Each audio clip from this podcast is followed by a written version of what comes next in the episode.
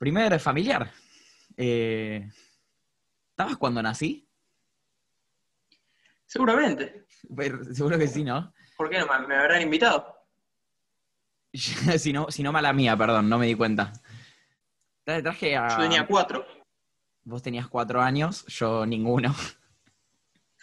Eh, porque estaba naciendo en ese momento. Eh, va, igual depende de cada concepción eh, filosófica, capaz tenía, no sé, un par de meses. No, no fui prematuro yo, así que unos nueve aproximadamente, depende a quién le pregunte, supongo. Y capaz yo tenía cinco. Capaz tenía cinco, claro, para si le preguntamos a Amalia Granata. sí, claro, porque yo traje como más gente capaz, es más la familia que escojo eh, hoy traje a alguien con quien comparto abuelos, por ejemplo, entre otras cosas. Eh, ¿cómo un saludo. Saludo, por supuesto, por segundo saludo que les mando a mis abuelos. ¿Cómo, está, Juaco? Bien, todo bien, ¿y vos? Bien, bien, cansado. ¿Sabes qué, ¿Sabes qué me pasó ayer? Me. ¿Viste cuando. Ayer me fui a dormir cansadísimo, muy, muy, muy cansado. Y dormí unas ocho horas, que es un buen número de horas, me desperté y por avaro y ambicioso quise dormir una hora más y me desperté con un poco de dolor de cabeza y todo muerto. Esas, eh, siestas de niñas. Sí, sí, sí, innecesaria además, porque me acababa de despertar de ocho horas de, una noche muy buena. Desperté como creo que a las nueve de la mañana y dije, y tiré una hora más innecesaria. A ver, ¿cómo empezar? Eh, bueno, no sé, venís a hablar de economía. Eh, te, te, iba a hacer la misma pregunta que le hice a, a, a, a, Manu y a Pochi, capaz era otra cosa, pero bueno, y que le quise hacer a Jovi y que fui un poco traidor porque me olvidé de preguntarle, así que con vos no me voy a olvidar. Decime qué, qué es la economía. La economía es una, disciplina, eh, muchas veces se dice que, que científica, pero no viene al caso, que lo que hace es intentar estudiar y entender cómo funcionan las sociedades. Y cómo funcionan las sociedades eh, queriendo, queriendo comprender cómo se organizan para producir y para relacionarse entre sí, distribuyendo lo que producen y consumiéndolo y usándolo. Eh, y a partir de ahí dispara un montón de, cosas y de, ámbitos y de formas de ver las cosas. Incluso hay maneras de ver las cosas que están muy asociadas a los economistas que se han utilizado en, materias re distintas. Y hay formas de, entender el mundo a través de una, perspectiva súper particular que tenemos los economistas, que es intentar entender desde la postura de cada persona, de cada gente o de cada individuo, qué es lo que tiene ganas, nosotros decimos cuáles son sus preferencias, y cómo planea llegar a resolver lo que quiere. Eh, y desde esa perspectiva se puede pensar un montón de cosas, incluso excediendo este ambiente de, cómo funcionan las sociedades. O sea, eh, la, economía entonces, como uno con un prejuicio piensa guita, vos todavía no dijiste nada ni, parecido a eso. Vos, estás más hablando como de capaz funcionamiento de las sociedades, como algo mucho más amplio que lo que pensamos de los economistas en general. Sí, la economía parte, la economía nace en un mundo que se está organizando de una manera distinta a la anterior. Y en un mundo en donde, a diferencia de los anteriores o de las formas de relacionarse con, el resto de gente previas, uno pasaba a relacionarse con el resto no por en qué familia había nacido, si era noble o, esclavo, si era siervo o del clero, sino por cuál era su rol en la división social de, cómo funciona esa sociedad. Eh, por lo que uno hace y no por quién es. Y algunas personas en el siglo XVIII, XVII, XVIII, también algunos antes, pero se, se consolida más en esa época, empiezan a decir, che, esto es distinto a lo previo. Y, el mundo está funcionando de una manera en donde las personas eh, con quizá con más libertades o con más posibilidades que en los mundos previos, eh, piensan de alguna forma eh, qué cosas les conviene, qué cosas quieren, cuáles son sus preferencias, cuáles son sus, intenciones, e intentan llevarlas a cabo. Interactúan de esa forma entre sí, y esa es una nueva forma en que, en que el mundo está funcionando de manera distinta a los siglos previos. Che, ¿quiénes fueron estos primeros jóvenes que se dieron cuenta? Y al que se, lo suele, se le suele decir que es el padre de la economía se llama Adam Smith. Es eh, un tipo de Escocia que era un filósofo, que escribió dos libros. Escribió dos libros que son en algún sentido muy contradictorios entre sí. Porque el tipo escribe un primer libro que se llama, se llama Filosofía de los Sentimientos Morales, podemos después chequearlo, en donde habla de, la bondad del ser humano. Habla de, lo buena que es la gente. Y escribe un segundo libro, que es el, que da eh, el que da origen a la economía como ciencia o como, disciplina de estudio, que se llama, eh, el, resumen es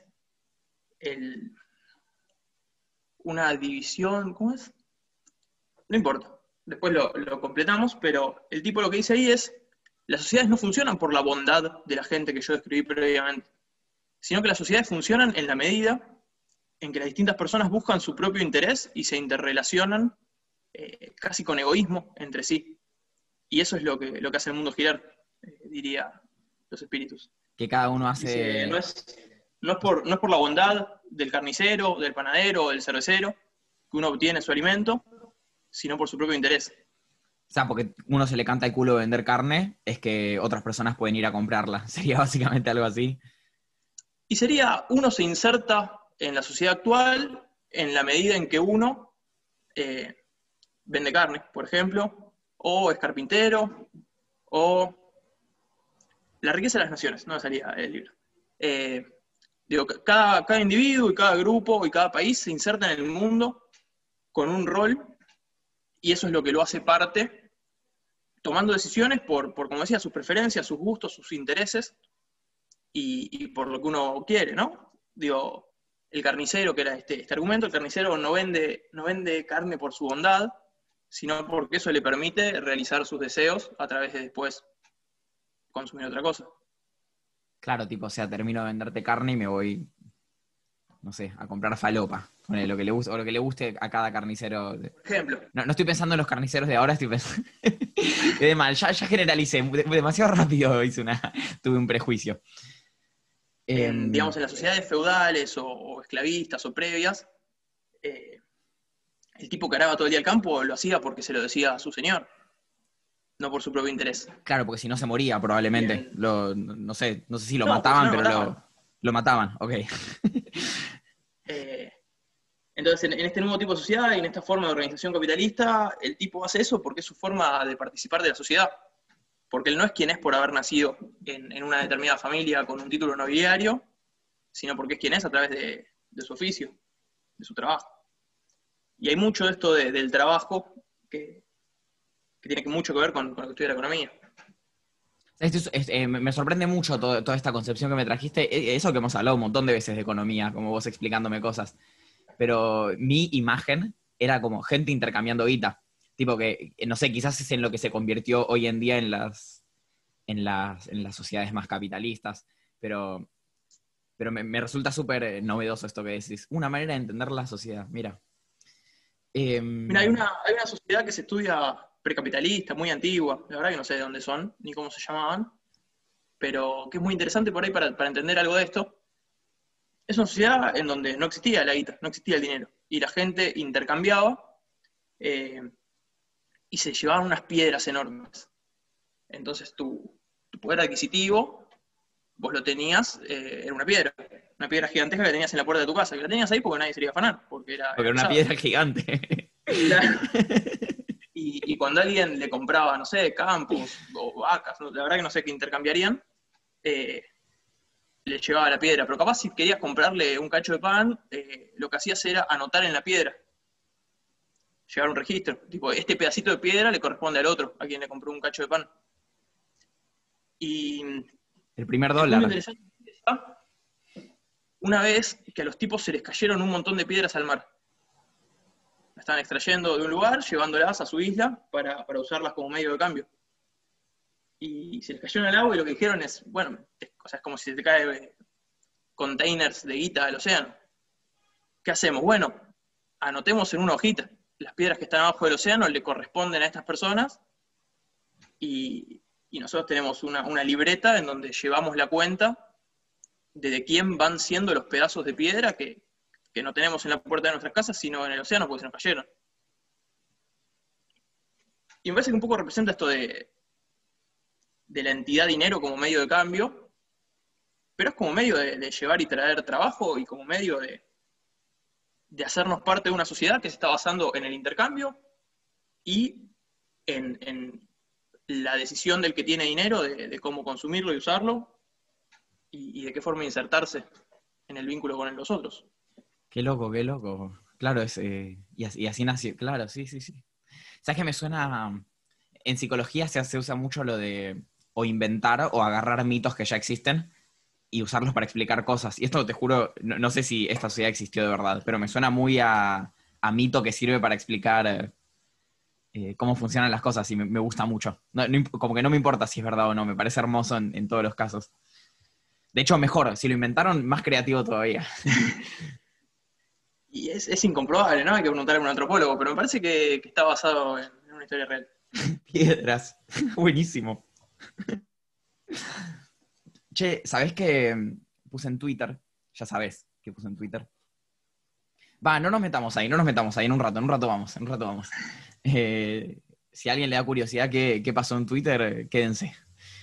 Te iba a hacer otra pregunta, que yo supongo que va a ser, no sé, debe ser cosas que le interesan a la gente, porque me imagino que eh, no, no, sé si en esta sociedad de piedras alguien decía tipo, che, ya no te alcanza esta piedra que me trajiste. Ahora si querés comprar estas vacas necesitas dos. Eh, dos piedras. Que me parece que ya te imaginas a dónde, tipo, que te estoy por preguntar, pero tipo... ¿Qué, onda? ¿Qué onda la inflación? Tipo, como este, como que es muy importante en este momento. La inflación es un problema que, tenemos como país hace muchos años y que es un fenómeno que yo estudio mucho y me interesa mucho. Eh, que básicamente lo, conocemos todos, digo, la inflación es eh, la suba generalizada de precios, que se da de forma sistemática y continua, pero digo, eso no, es nada que no me podría haber dicho cualquiera de, los oyentes, porque, porque la vemos, la vemos cotidianamente. Y la inflación tiene un montón de consecuencias eh, que son un garrón. Eh, sí. no solo, o sea, relacionadas en, primer lugar con la pérdida de poder adquisitivo de, nuestros sueldos, de nuestros ingresos, de nuestros ahorros, pero no únicamente con eso, porque en la medida en que va habiendo inflación, muchas veces también suben nuestros salarios, nuestros ingresos o, nuestros ahorros. Eh, lo que pasa es que las cosas, y cuando digo las cosas incluyo a nuestros salarios, suben a ritmos muy dispares y muy inesperados e imprevisibles. Y eso lo que nos hace es eh, generarnos un montón de desorden en, la manera de, tomar decisiones y también un montón de, problemas cotidianos que nos hacen perder tiempo y esfuerzo eh, y cabeza en, bueno, cuál debería ser mi sueldo, cuándo viene la paritaria, estoy ganando más o menos que el año pasado. ¿Puedo comprar más o menos bienes? Bueno, depende en qué bienes lo mida. ¿Puedo comprar más o menos alimento que el año pasado? ¿Puedo comprar más o menos eh, servicios? ¿Cuántos voy a poder comprar el año que viene? Son un montón de preguntas que cuando los precios suben de forma rápida, empiezan a subir cada vez de forma más desordenada. Entonces uno al negociar un sueldo, un alquiler o lo que sea, no tiene muy en claro en el futuro si le va a alcanzar con ese sueldo para pagar ese alquiler, o, si le va a quedar corto, o si se va a poder ir de viaje o no, según si subió el dólar. Y ese, ese desorden, es, está estudiado, es, dañino también para el, funcionamiento económico, para la actividad económica, para el, desarrollo del laburo, de, la inversión, del consumo, de, de la producción en general. Y nosotros tuvimos varias etapas de inflación muy elevada, en general se reconocen distintos, distintos tipos de regímenes inflacionarios, eh, que son la, deflación, que es algo que, no tenemos, por lo menos en los últimos 120 años no, tuvimos, que también es dañina, ¿eh? Ojo.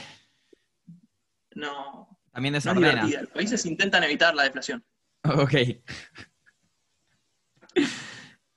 La inflación baja, que es algo que hace tiempo no tenemos, la inflación moderada, alta y las hiperinflaciones. Y, ahí sí pasamos por de todo.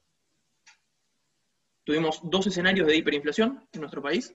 Somos, no somos los que más escenarios de inflación tuvimos en, de, hiperinflación, perdón. Tipo, creo que no hay otro país que haya tenido dos hiperinflaciones.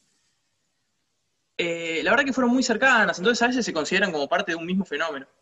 Las hiper nuestras no fueron muy distintas a otras hiper. Incluso hay, países con, mucho más graves. Hay, las hiperinflaciones clásicas son las hiperinflaciones eh, de, entre la Primera y la Segunda Guerra en, muchos países europeos en los que salieron perdiendo. Eh, tuvieron varios hiperinflaciones. Después hay hiperinflaciones eh, más o menos contemporáneas a la nuestra en otros países de Latinoamérica. Si no me equivoco, en, Bolivia, en Perú. y, más recientes hay la, la de Zimbabue, que duró muchos años, lo cual es raro, porque en general una hiperinflación dura poquito acá, si no me equivoco, duró tres meses, y, la de Venezuela que lleva ya varios años. La de Venezuela es larguísima, eso sí es, un fenómeno muy raro, ¿no? Es un fenómeno raro, creo que la de Zimbabue es parecida. Ok, pero en Zimbabue así que nos importa un poco menos. No, no de mala onda, sino que no, yo no sé, yo no escucho, o sea, yo no escucho, no, nos importa, no digo que, que, me da lo mismo que... Pobre, pobrecito obvio que pobres. Pero digo, de, Venezuela me entero todo el tiempo, porque además eh, afecta mucho las relaciones internacionales nuestras, que Zimbabue entiendo que un poquito menos, no sé, vos me dirás.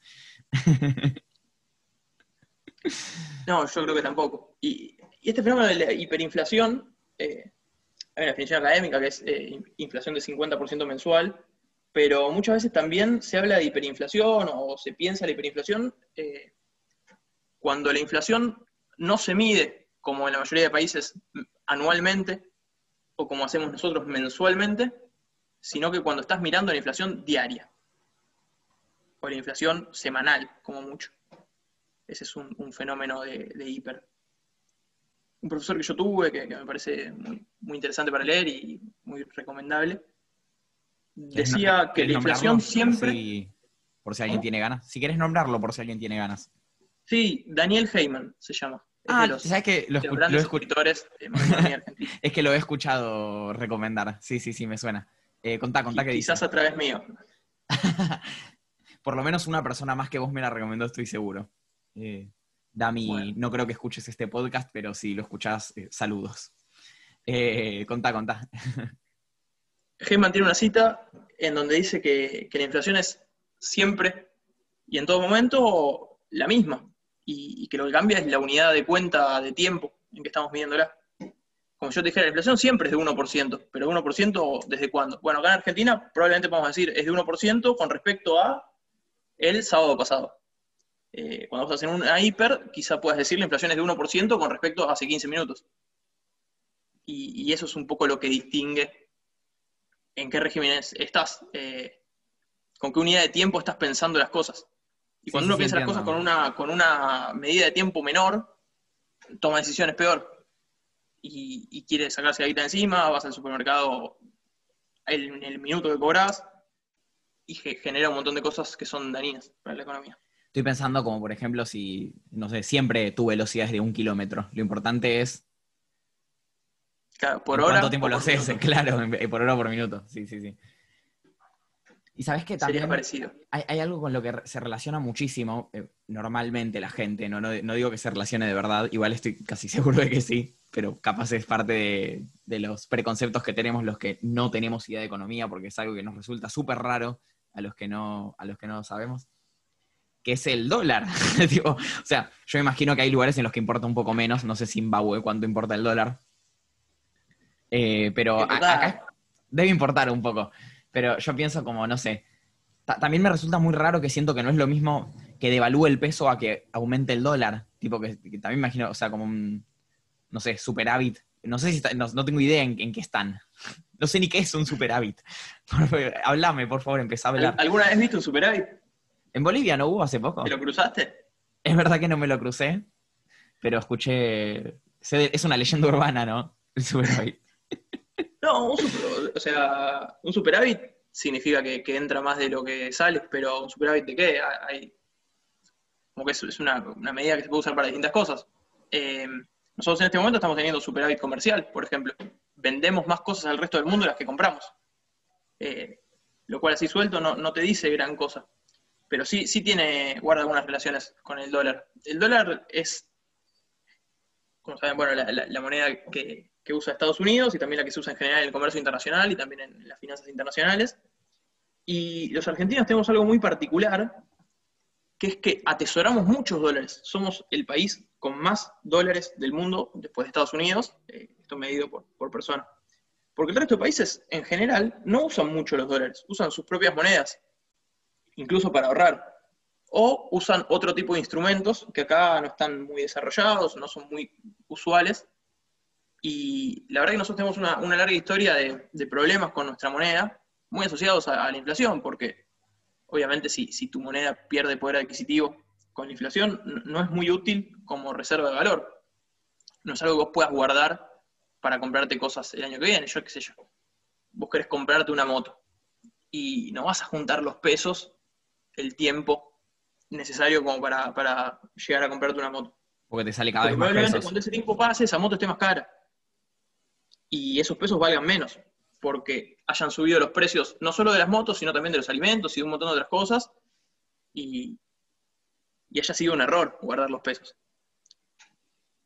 Nosotros tenemos además no tantas alternativas que estén buenas para atesorar, para guardar nuestros ahorros, así que recurrimos muchas veces al dólar, que además tuvo varios episodios en nuestra historia en que pegó saltos muy grandes, ganándole a todo el resto de precios.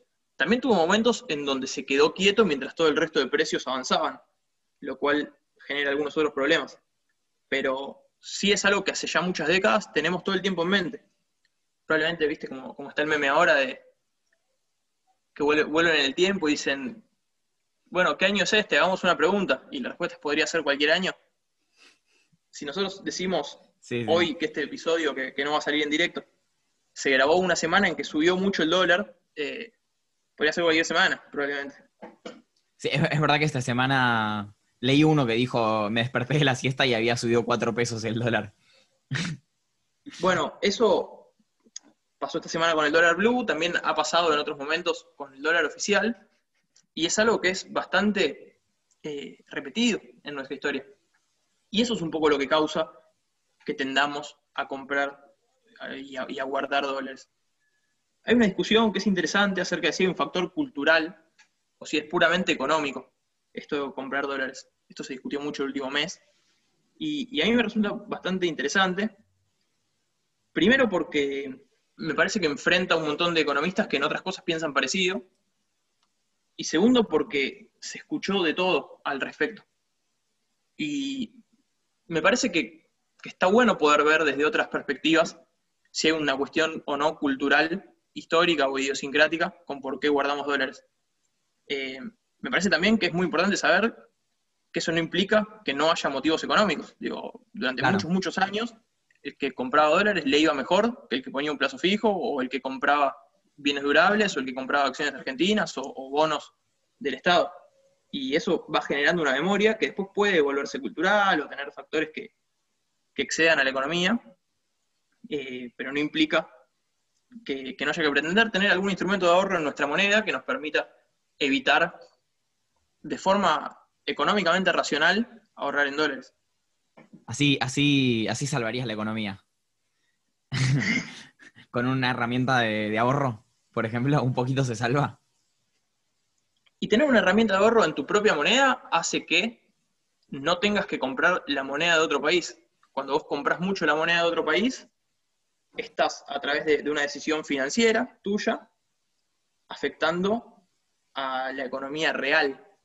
¿Qué, qué me refiero cuando, cuando hablo de la economía real? me refiero a, la producción local y al empleo. Cuando muchas personas o una gran porción de la sociedad compra dólares y esto altera la perspectiva de que el dólar vaya a subir o las reservas que hay en el Banco Central, esto está haciendo que, los productores que compran o venden cosas del exterior eh, presten atención y capaz cambien de decisión eh, y decidan comprar cosas locales o adelantar importaciones o decidir producir más para exportar o no hacerlo. Eh, Porque estarían pensando más en, los consumidores de sus productos que en, lo que está pasando en el dólar, porque digo, o sea, algo que se me ocurre a mí, ¿no? Que vos ahora me vas a decir, no, Mati, estás equivocado. Es, eh, por ejemplo, tenés chabones que eh, charlan con, el gobierno que esté de turno, eh, compran dólares justo antes de que haya una devaluación, por ejemplo. Y yo creo que esos compran muchos más dólares que los que puede llegar a comprar la población normalmente. digo, vos o yo, que compramos dólares para ahorrar, compramos entre todos menos dólares que Caputo, por ejemplo. Eh, ¿Y qué, onda eso? Como que no, afecta también. O sea, me imagino que sí afecta, no, se me ocurre que no afecte, vos me dirás, pero, pero ¿qué onda con eso? Mira, en agosto más de 4 millones de argentinos compraron dólares. Con lo cual no es un problema de, de 100 tipos de clase media que deciden comprar dólares. Sí, sí. Es, algo que está muy difundido. La herramienta 4 millones. De comprar dólares. Sí, 4 millones, digo, es una proporción bastante relevante de la, de la población adulta de nuestro país. igual, perdóname, ¿de dónde sacaste ese número? ¿Bancos o tipo.? Porque si, si no estamos teniendo en cuenta los que van a calle Florida. Eh, no, eso es en el, en el dólar oficial. O sea, o sea que muchas más personas están comprando dólares que las que, y uno, tendría que creer que el mercado de dólar blue es más chiquito, pero, pero en principio seguro los que están registrados y, sabemos quiénes son, digo, yo no, pero, pero los que el Banco Central identificó que compraron dólares fueron, un montón. Ok, ok, sí, es un, montón. Eh, y está esta pregunta de si lo compraron por una cuestión cultural o porque piensan que les conviene. Pero, pero más allá de eso, los compraron. Y creo que es importante, aunque pensemos que, hay una cuestión idiosincrática y de costumbre, de comprar dólares, que le propongamos algo alternativo para ahorrar. Porque esa gente eh, puede ahorrar, tiene ahorros y, está comprando dólares. Y lo que yo te decía es que al comprar dólares, por ejemplo, hay mucha gente que importa insumos, materias primas o productos del exterior, que vio que mucha gente estaba comprando dólares y que pensó, si esto sigue así, se va a encarecer el dólar, se va, se va a ir más arriba. Me conviene comprar ahora cosas del exterior antes de que salga más caro. Eso lo vimos el último mes, que hubo un aumento muy grande de las importaciones. Probablemente de gente que, se estoqueó, que compró previendo que dentro de un tiempito le iba a ser más caro. Y eso es una, una decisión real, en el sentido de que probablemente compraron de más para, acumular inventario, para tener por las dudas, para después cuando salga caro, o decidieron comprar del exterior en lugar de comprar acá, de una forma que no lo habrían hecho si, no hubiera habido la, gran compra de dólares que, hubo. Che, ¿y te, parece que estamos para hablar de algo más técnico o, ya nos metemos en, la política? Como quieras. No sé, decime si, te parece que queda algo, algo copado yo que no sé qué... Pero... vos me preguntaste ¿Cómo arreglaría el país? Para mí, dar un, instrumento de ahorro en pesos es un, buen primer paso. No es lo único. Y, también está bueno pensar, y también un poco por lo que, venía por el lado de Twitter, que no siempre el ministro de Economía, el presidente o, quien sea, tiene el poder de salvar el país. ¿A qué voy? Ayer Guzmán dijo algo muy interesante, Martín Guzmán, el ministro de Economía. Le preguntaron qué iba a hacer con los productores que no estaban vendiendo granos. Y es lo que dijo, bueno, nosotros vamos a, dar incentivos y después cada uno hace lo que quiere con sus granos. Vamos a hacer lo posible porque los vendan, porque eso es bueno para el país, es importante, entrarían dólares. Pero no, no tomamos decisiones por ellos. Y ese es un poco el rol que tiene el, el sector público en la economía. Juega, interactúa con los demás, toma decisiones en función de lo que quiere sabiendo que el resto de jugadores también juega y, hace un poco esto de, tomar decisiones en función de lo que quiere. Y, le conviene y, prefiere. ¿Querés que vayamos entonces a la pregunta de Twitter, ya que entraste ahí, nos metemos a fondo a fondo? Nos preguntó, a ver, Gocho, Mariano Gochoco 1, eh, nos preguntó ¿Cuál es el poder que tiene el ministro de Economía en tomar decisiones? Si toma decisiones sin consultar con el presidente o, eh, o deberían pensar que todo lo que decide tiene el visto bueno. Que yo supongo que la pregunta apunta a eh, alguna especie de proporción eh, no hace falta que nos tires un número exacto, pero como de, qué se trata esta relación, porque uno ve el ministro, digo, pareciera que el presidente siempre está al tanto, ¿no? Da la sensación de que está haciendo el ministro de Economía, casi siempre. Eh, nada, eso, como que, ¿quién toma las decisiones ahí? Eh, supones. Bueno, no, o sea, supongo que. No, la, verdad que es algo que todos queremos saber, ¿no? Porque nunca sabes. Eh, está bien. Y lo, que uno intuye es que a lo largo de la historia ha habido ministros con más peso y ministros con menos peso. Y también momentos en que el poder económico dentro de un gabinete estuvo más dividido entre más de un ministro y momentos en donde se juntó todo en una especie de superministro. Hubo algunos ministros en nuestra historia que, tenían mucho, mucho peso político y mucho poder y que vos decías, bueno, el que toma las decisiones es este. El que está sentado a la cabecera y dice hay que hacer esto, es tal, y otros momentos en donde hay como un, gabinete económico o un equipo, eh, que podrían ser hoy el ministro de Desarrollo Productivo, el ministro de Economía y el presidente del Banco Central, que toman decisiones de forma más o menos coordinada y, con más o menos injerencia del presidente. Porque la verdad que no, tuvimos presidentes economistas en nuestra historia. No, no, decidimos no votar a la baña. Eh, así que no. antes de que sigas, perdón, quiero aprovechar, porque capaz lo nombré muy al pasar como si no lo conociera, y el Gocho es mi padre, y es eh, con quien más hablo de, ideas para el podcast, así que un saludo gigantesco. Eh, un saludo de acá también. Eh, al, tío, al tío Gocho. Perdón, sigamos, sigamos. No, no, quería dejar de hacer ese paréntesis. Mira, nosotros tuvimos presidentes, muchos abogados, un dentista. ¿Quién? Algún médico también. ¿Cómo un, como un dentista? sí, Cámpora era odontólogo. Muy bueno. Muy bueno. También, también militares, qué sé yo, ingenieros, pero nunca economistas. No sé si eso es bueno, parece que sí, menos mal. ¿Que no tuvimos economistas de presidentes? Y no sé. ¿Qué haría Jaiman de presidente? No lo veo, no lo veo. Está bien, está bien. Que se quede de jefe de cátedra de, no sé, monedas. Tenemos una materia que se llama dinero. Eh, eh, me, imagino al, raperito ese dando clases de ¿Lo ¿El, chileno?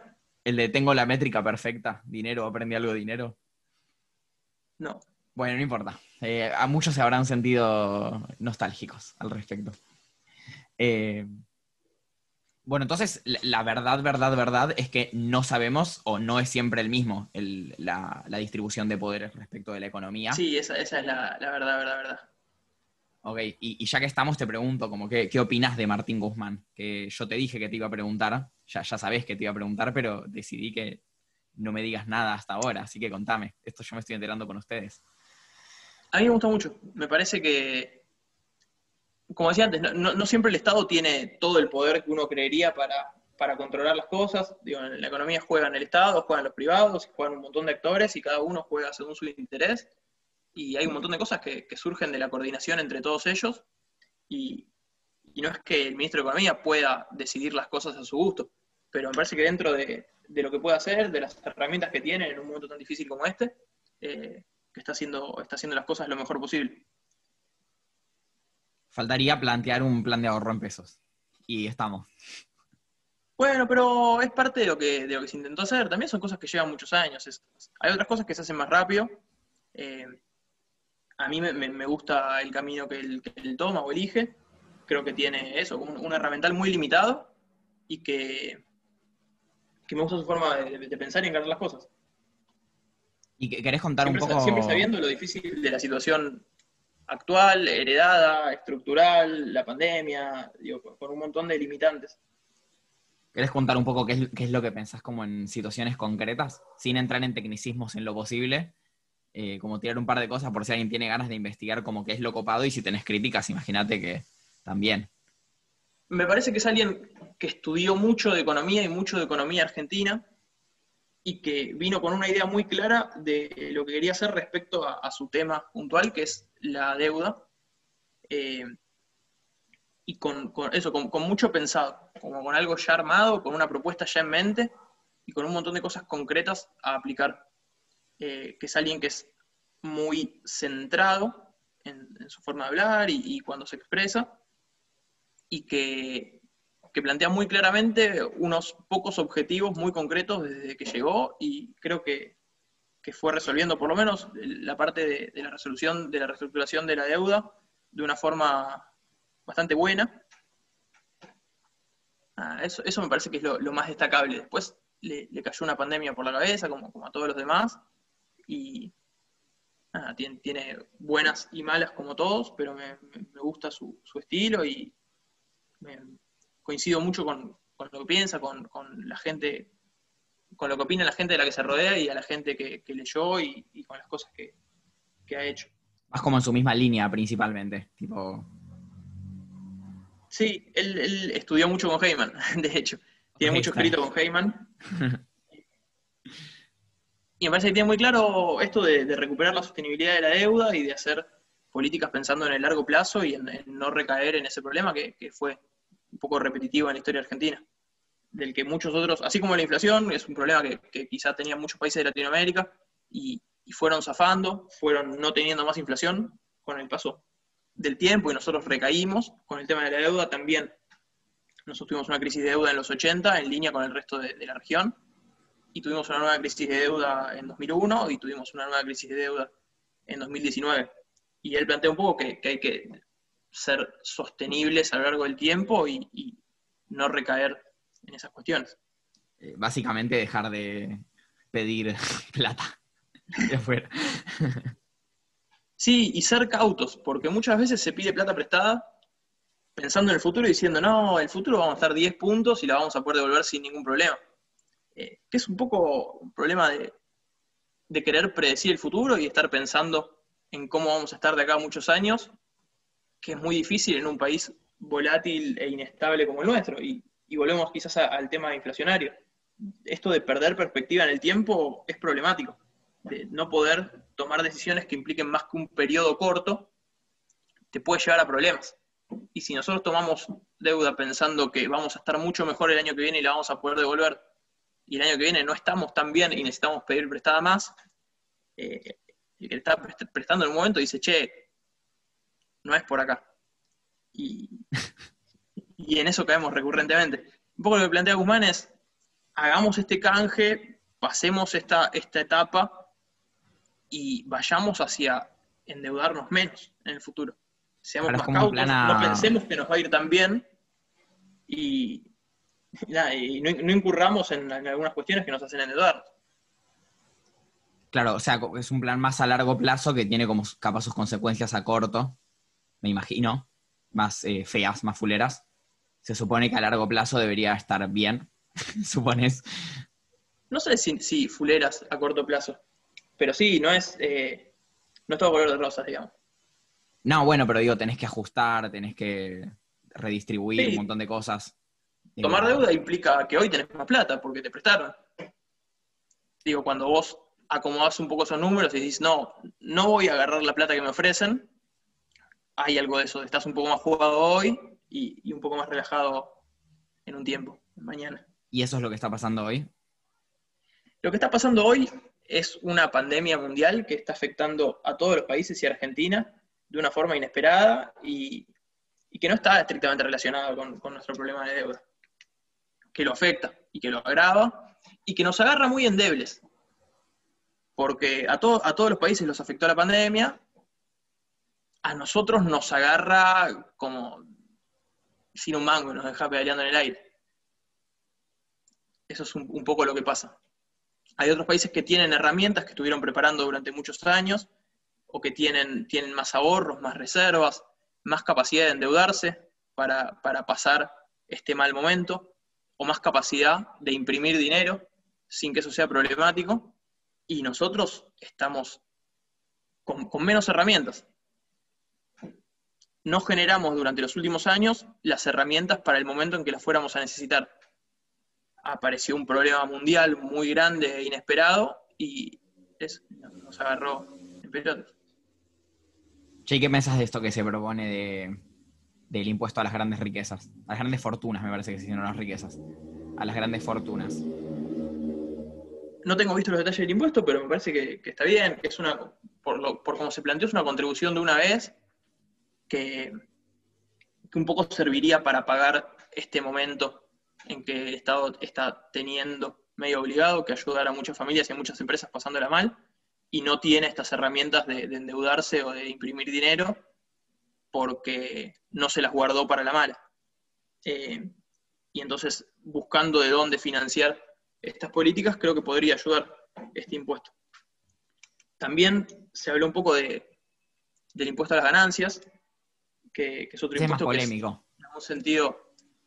Y eh, son los impuestos, son los mejores impuestos, el impuesto a las ganancias. Sí, pero está muy cerca el, piso del impuesto a las ganancias de la línea de pobreza, por ejemplo. Entonces es como que. Y pero eso, el, el, problema está en la línea de pobreza, no en el impuesto a las ganancias. Digo, el problema es que, la línea de pobreza abarca a muchísima gente. Ok, por ahí está bien. Pensé que ibas a. impuesto a las ganancias. El pobre es pobre porque quiere. Te estaba por tirar esa. No, el, el problema es que haya tanta pobreza, pero que, los que no sean pobres paguen bastante impuestos a las ganancias, me parece que está bueno, porque es lo que permite que el Estado ayude a los que sí son pobres. Y como un, supongo, ¿no? Eh, incremento mientras más ganás, tipo como que... Sí, eso está, está en el diseño del impuesto. Eh, ok. Sí, ya es más técnico, pero, pero sí, la, idea es mientras vos más ganás, más pagas. La mayoría de países, o, la mayoría de países que tienen sistemas impositivos como los que uno querría tener, eh, están basados mucho en el impuesto a las ganancias y paga el impuesto a las ganancias una gran, una gran, gran parte de la población. Me parece que es el impuesto que, hay que tener mayoritariamente. Más que a la luz o al agua, ponele. Sí, esos no son impuestos, eso vos estás comprando un servicio. ¿Y por qué le decimos impuestos? ¿Es, cultural? ¿Es como la compra del dólar? No, sé, pero... le podemos preguntar a un sociólogo. No, pero... Si quiere venir Paulina Cocina. No, está bien, en una época era más, era, gris porque, porque las tarifas te las vendía el Estado. Ahora no te las vende el Estado, te las vende Sur, de Nor, AISA. Bueno, AISA. AISA sí es del Estado. Está más metido En, en, parte sí. Creo que tiene una parte de sociedad anónima. Corte y pero sí, es, mayormente el Estado. Pero, pero, digo, los impuestos, los impuestos que son menos, si se quiere, amigables, eh, son los del estilo del IVA, que el IVA lo pagas cuando compras alimentos aunque seas pobre y estás abajo de la línea de pobreza, y igual vos pagas los videos con el 21%. Si pudiéramos reemplazar eso por un impuesto a las ganancias, eh, sería, sería mejor, aunque lo pague más gente. Che, ¿sabes que algo que está muy en, creciendo en este momento? Me gustaría si vos puedes bajar un toque de línea acá, porque ya hemos hablado y, nos hemos reído mucho. Eh, yo me río todos los días. Eh, que es esta, esta gente que siempre tienen o menos de 15 o más de 40, que son los liberales. Eh, y nada, siempre, siempre me, has hablado como con argumentos muy graciosos del liberalismo, en contra del liberalismo. Eh, no, sé si te parece. que no es lo mismo. ¿Vos pensás que no es lo mismo? Yo pienso que no es lo mismo. Bueno, no sé, baja línea, empezá a pegar. tira, tira. empezá a pegar. no, me parece que, el, liberalismo incluye un montón de cosas con las que seguramente estemos de acuerdo y que están buenas, y que llevadas al, extremo de, los libertarios son mucho más cercanas al, anarquismo que, algo más clásico del liberalismo. Ojo que, que, hace un par de días, hace un par de episodios, hablamos de anarquía y vos todavía no lo escuchaste porque todavía no salió.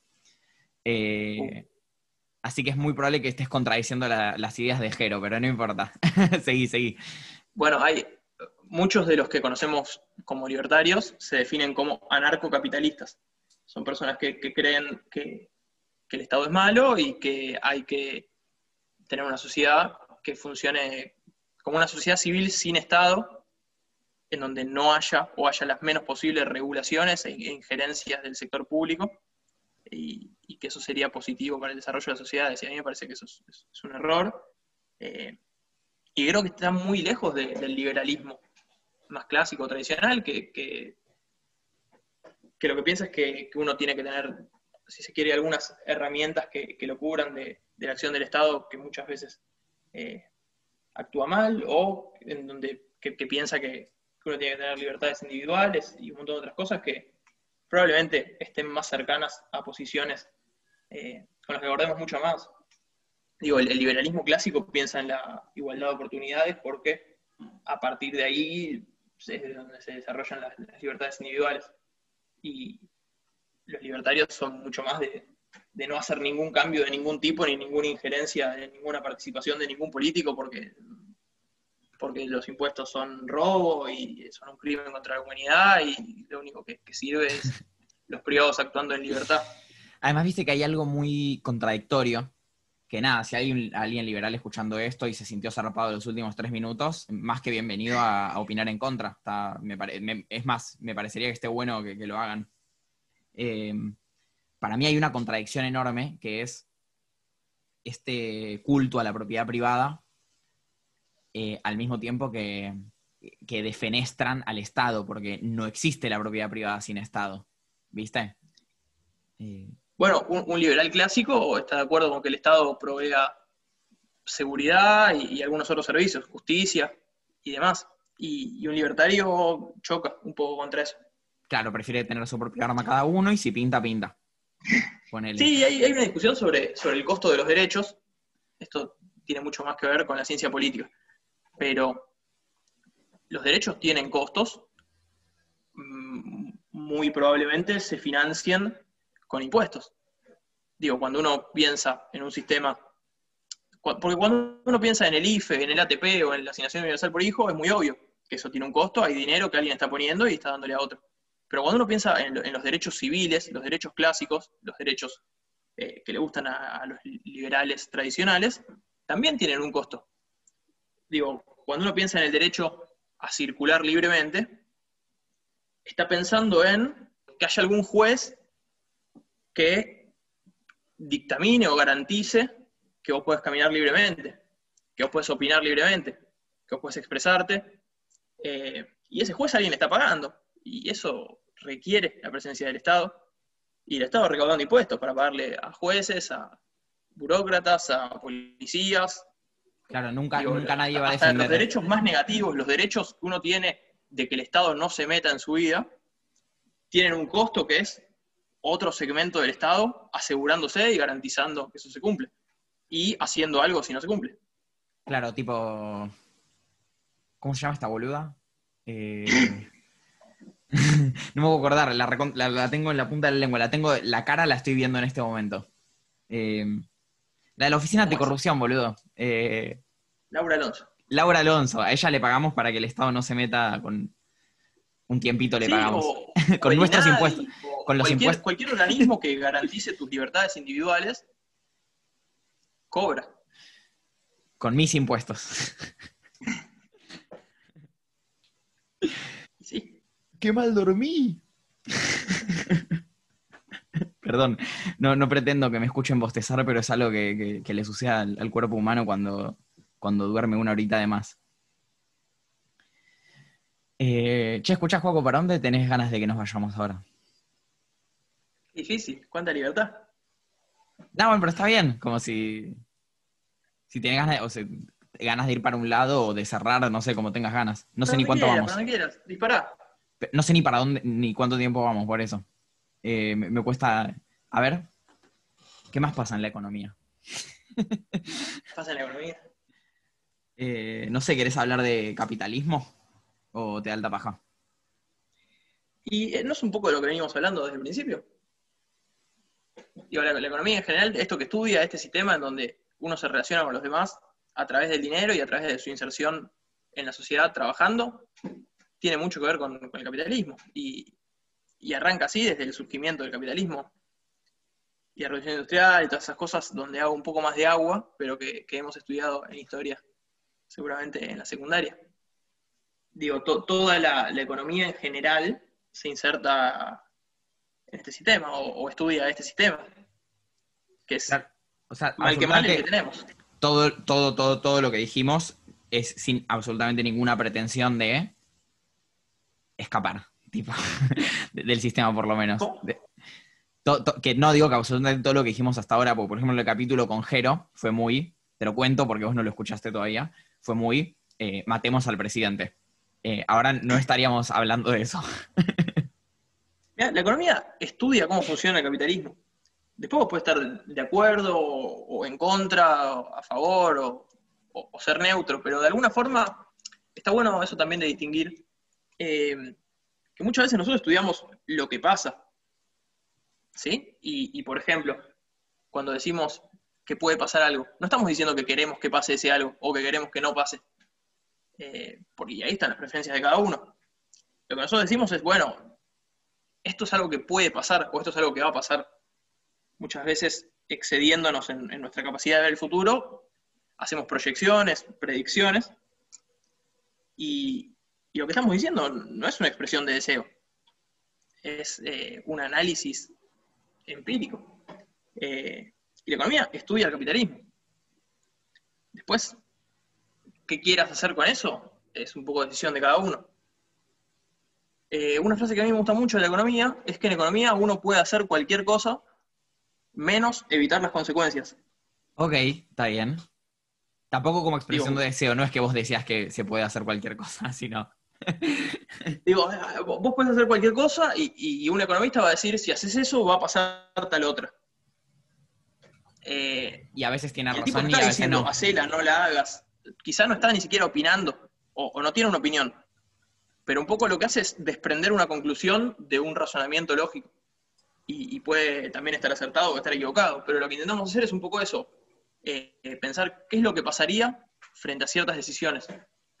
Pensando con herramientas de, historia económica y sobre todo con herramientas de esta interacción estratégica en donde intentamos pensar qué es lo que quiere cada uno y qué va a hacer en cada situación. Cuando yo digo esto de que, no siempre el Estado tiene, las riendas sobre la economía, es porque el Estado es un jugador que toma decisiones y el resto de jugadores, de sectores de actividad, de trabajadores, de empresarios, de ahorristas, digo, del resto del mundo, va a tomar decisiones en función de lo que hizo el Estado y de lo que piensan que va a pasar en el futuro. Y, cada uno, de acuerdo a su conveniencia o a su interés o, a sus preferencias, juegan e interactúan. Y, y, lo que intentamos tener los economistas es una mirada de qué es lo que puede pasar, qué es lo que puede surgir de esa interacción. Entonces, vos como, político, muchas veces pensamos en la figura del policy maker en economía, del hacedor de política. Ah, ok. El policy maker, le decimos nosotros. Eh, digo, toda, toda clase de economía plantea un problema, charlamos un rato, pensamos en, distintas resoluciones y después decimos, bueno, ¿y, vos qué harías si vos fueras el policy maker? Todo, todo examen de, de macroeconomía, por lo menos, tiene preguntas respecto de qué debería ser el policy maker. ¿Hay una respuesta correcta? Poder tratar de entender tipo, vos se toman eso en un, en un examen. ¿Hay una respuesta correcta? ¿O es medio zaraseame y, y veo si te pruebo, si me gusta lo que decís? No sé, depende, depende de la clase, depende de... Sobre todo la lógica es intentar aplicar eh, esto de, de pensar que puede pasar. Y vos como policymaker podés hacer cualquier cosa, pero queriendo prever qué va a pasar eh, en consecuencia y a continuación, esto sin evitar las consecuencias. Es que me interesó mucho lo que dijiste antes, que ese sería un, poco un volantazo respecto a lo que veníamos hablando, pero me dijiste que no te querías meter ahí y yo me digo que te voy a meter ahí. Eh, que, si la economía es una ciencia, por eh, esta cuestión capaz más epistemológica. No sé ni si hay epistemología en, todo el edificio de. en todo el edificio de economía. Eh, pero bueno, ¿vos qué pensás? muy linda, epistemología de la economía. Mira, yo cuando, cuando arranqué la carrera estaba más negado a, pensar la economía como ciencia. Porque me parecía que era una disciplina en donde había muchos desacuerdos y, donde no estaba esto del método unificado y, y, la, y los consensos entre un grupo de expertos que tenían como unas bases sólidas a partir de las cuales avanzar, ¿no? Es un poco por donde van las ciencias, me parece. Tenemos una forma de llegar a ciertos consensos. Las más biológicas. Sí, o sea, claramente la economía es una ciencia social, eso es algo que no se discute entre economistas. sea, su, aspecto social no, no, está en duda.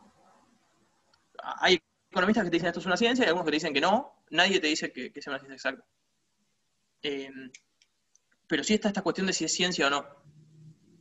Con el tiempo fui un poco eh, viendo que una gran porción de la profesión tiene ciertos aspectos que consensúa, que está de acuerdo, que son como bases ya establecidas, y, que hay claridad respecto de unos cuantos métodos para hacer las cosas. Entonces me parece que por ahí, sin ser para nada un experto en la epistemología y la economía, eh, hay algo de, ciencia. Sí, es que también me parece que, eh, digo, como yo te dije en ciencias biológicas y después lo pensé, ni siquiera ahí está, están unificadas las, las cosas y, se equivocan. Digo, como que a mí me parece raro pensar que en... física tenés claramente una forma de experimentar y digo, vos en física más modelos, los modelos predicen una predicen el futuro, dicen, bueno, sí, no sé, si pongo agua a 100 grados va a burbujear y evaporarse. Y el día que pongas agua a 100 grados y no burbujee y se evapore, se cae esa teoría. Estoy, siendo muy poperiano. Pero mientras tanto, vale tu teoría. Una teoría que es falsable y que mientras no sea falsada, es correcta es un montón, pero, pero no está falsada, digamos. Sí, sí, sí, está eh. En economía vos tenés un montón más de problemas para experimentar. Si bien hay experimentos, hay cosas que se hacen, son los menos, y lo que se intenta es, con un montón de, herramientas recontra complejas, inferir eh, cosas más o menos experimentales de situaciones que abarcan una complejidad muy grande y que suceden en... Digo, la, macroeconomía experimenta mirando un montón de países y que en distintos momentos. Y bueno, hay un montón de cosas que están pasando que te estás perdiendo. Vos estás tomando algunos aspectos de lo que está pasando. Eh, y no podés replicar dos países y ponerlos a hacer dos cosas diferentes en un solo aspecto, pero coincidentes en todo lo demás, como para evaluar aisladamente, como en un laboratorio, cuál es el efecto de eso. Y es muy probable que muera mucha gente si haces eso. Sí, y hay, hay una discusión sobre el problema ético de hacer experimentos en economía. Eh, digo, en algunos sentidos, en sentidos microeconómicos, no macroeconómicos, es muy fácil hacer experimentos a un nivel técnico. Vos agarras un par de qué sé yo, un par de siameses, eh, siameses no, de gemelos. Eh, sí, siameses ya me dio miedo cuando dijiste. si, si, vos agarras un par de, gemelos, digo, hay algo que se estudia llaman las ecuaciones de Minzer, que lo que hacen es intentar explicar o predecir cuál es tu, tu ingreso, tu salario, en función de cuántos años estudiaste. Si vos agarras trillizos, a uno lo pones a estudiar solo hasta la primaria y después lo sacás uno hasta la secundaria y el otro hasta la universidad, eh, en 30 años, tenés muy fácil una ecuación de Minzer, porque vos vas a ver cuánto ganó cada uno y, y sabés que, está explicado en cuánto tiempo pusiste a estudiar a cada uno, pero es un poco cruel, ¿no? Eh, y hay algo en la ética de cómo hacer experimentos. Sí, te entiendo, te entiendo. Te entiendo que, que sí, que sea. Porque además, creo que no hay ninguna ciencia social en la que no sea difícil hacer experimentos. Hace poco hubo eh, mucho revuelo con un experimento que hizo un argentino, un economista argentino, no, sé los detalles, con lo cual puedo estar errando. Pero la discusión era en torno a si estuvo bien o mal haciendo un experimento con el cual sacó un paper y, una... fue a congresos y demás. Como que es eso. Es su profesión, es su carrera. El tipo escribe y, y lo presenta en congresos. Y lo que había hecho fue cortarle el agua a una villa en Nigeria o Kenia que no estaban pagando el agua, para ver si eso influía en que empezaran a pagarla o en cómo se comportaba eh, el que manejaba el consorcio. Iba por ahí. Y bueno, es problemático, seguro que es problemático. es un re problema. se quedan sin agua un montón de gente. Hizo, inferencia causal, o sea, hizo un experimento. Agarró sí, gente que vivía ahí, algunas le cortó el agua y a las otras no. ¿Y qué, concluyó? o, sea, no, es, o sea, es medio morboso preguntar qué concluyó cuando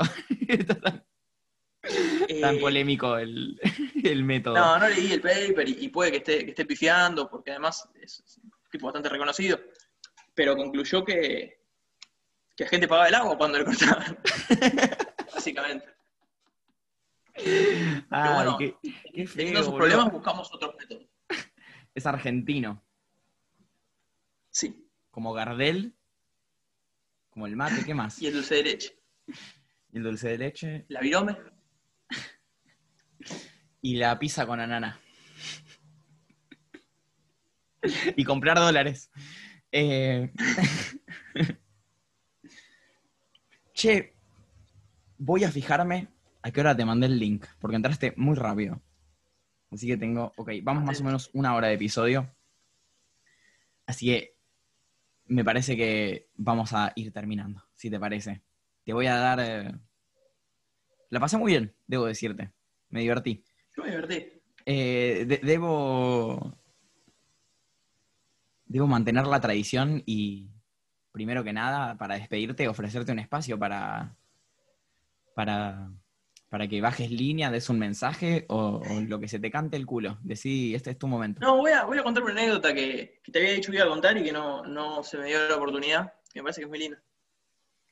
Cuando yo estaba en quinto año, vino el profesor de economía el primer día y dijo, hola, yo soy profesor de economía.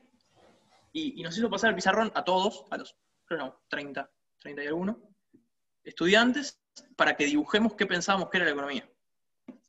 Y alguno dibujó una industria, otro dibujó una bolsa con plata, unos carteles en donde subían y bajaban acciones, un campo con ovejitas, eh, qué sé yo, cualquier cosa. Todo lo que nos imaginábamos que era la economía, criptomonedas y demás. Y, y lo que hizo el tipo fue, agarró un borrador y dijo, bueno, ¿puede existir la economía sin, sin esto? Y agarró un objeto cualquiera del pizarrón. ¿Puede existir la economía sin industria? Sí. ¿Por qué no? ¿Puede existir la economía sin producción agrícola? Sí, claro. ¿Puede existir la economía o puede estudiarse economía sin, sin la bolsa? También, sin dinero. Sí, estuvimos charlando de, de estos tipos que, comerciaban con piedras. También hay, hay algunos papers lindos sobre el comercio con cigarrillos en, en los campos de concentración. Eh, puede perfectamente haber una economía sin todas las cosas que habíamos dibujado, menos sin personas. Eh, y porque un poco cerrando el, el círculo con, con, lo que iniciamos el episodio, la economía es el estudio de las sociedades, o es un aspecto del estudio de las sociedades, si se quiere. Pero, pero básicamente eso, estudiar el comportamiento de, de gente, y es una disciplina muy linda. Yo si, si alguien está en duda, la, la recomiendo. Uso y recomiendo. Como Viviana Canosa. Eh... Quien no uso y recomiendo. A quien no uso. Está muy bien, estoy, de acuerdo con eso. Che, es muy linda la anécdota, sí, ya, me la habías contado, pero me, parece hermosa. Te voy a despedir haciéndote una última pregunta. ¿Qué es esta? Si tuvieras que elegir para identificarte un conflicto bélico internacional, ¿cuál, cuál elegís? No conozco de conflictos bélicos internacionales. Te hago otra pregunta entonces. la guardo para el invitado que viene. Eh, pero ahora la tengo que pensar. No, elijo la, la, Segunda Guerra Mundial. ok, está bien. Eh, ¿Por qué? Porque me parece que tuvo mucho que ver con la economía, o, o que de ahí se desprendieron muchas cosas de economía. De las dos guerras mundiales, eh, la, la, economía un poco va, un poco no, pero a veces va aprendiendo de sus errores y, y va aprendiendo también de los, del transcurso de la historia y, y, creo que en las dos guerras mundiales eh, se salió con un conocimiento económico diferente de cómo se entró. Ok, del, del crecimiento a través de la destrucción. Un poco, ok. más o menos, ustedes no lo ven, pero me hizo... Me, pu me, puso cara de más o menos, de cómo reconstruir me gusta más. Muchas gracias, Juaco. Muchas gracias a toda la gente por escuchar. Compártanle este episodio a su amigo economista, a su amigo que está estudiando, que tiene ganas, que le gusta, que opina, que dice cualquier gilada y ustedes dicen, le traemos un experto para que le cierre bien el culo. Muchas gracias, Juaco. Muchas gracias a la gente por escuchar. Nos pueden seguir en Twitter como Experticia Podcast. ¿Querés dejar tu alguna red social? Sí, mi Twitter es eh, Juaco Waldman para el que, para el que le interese a veces tuiteo de economía. Muchas gracias a absolutamente todo el mundo, a todos, a todos. Nos vemos en el episodio que viene. Gracias por invitarme. Nos vemos. Sale el sol y empiezan las celebraciones.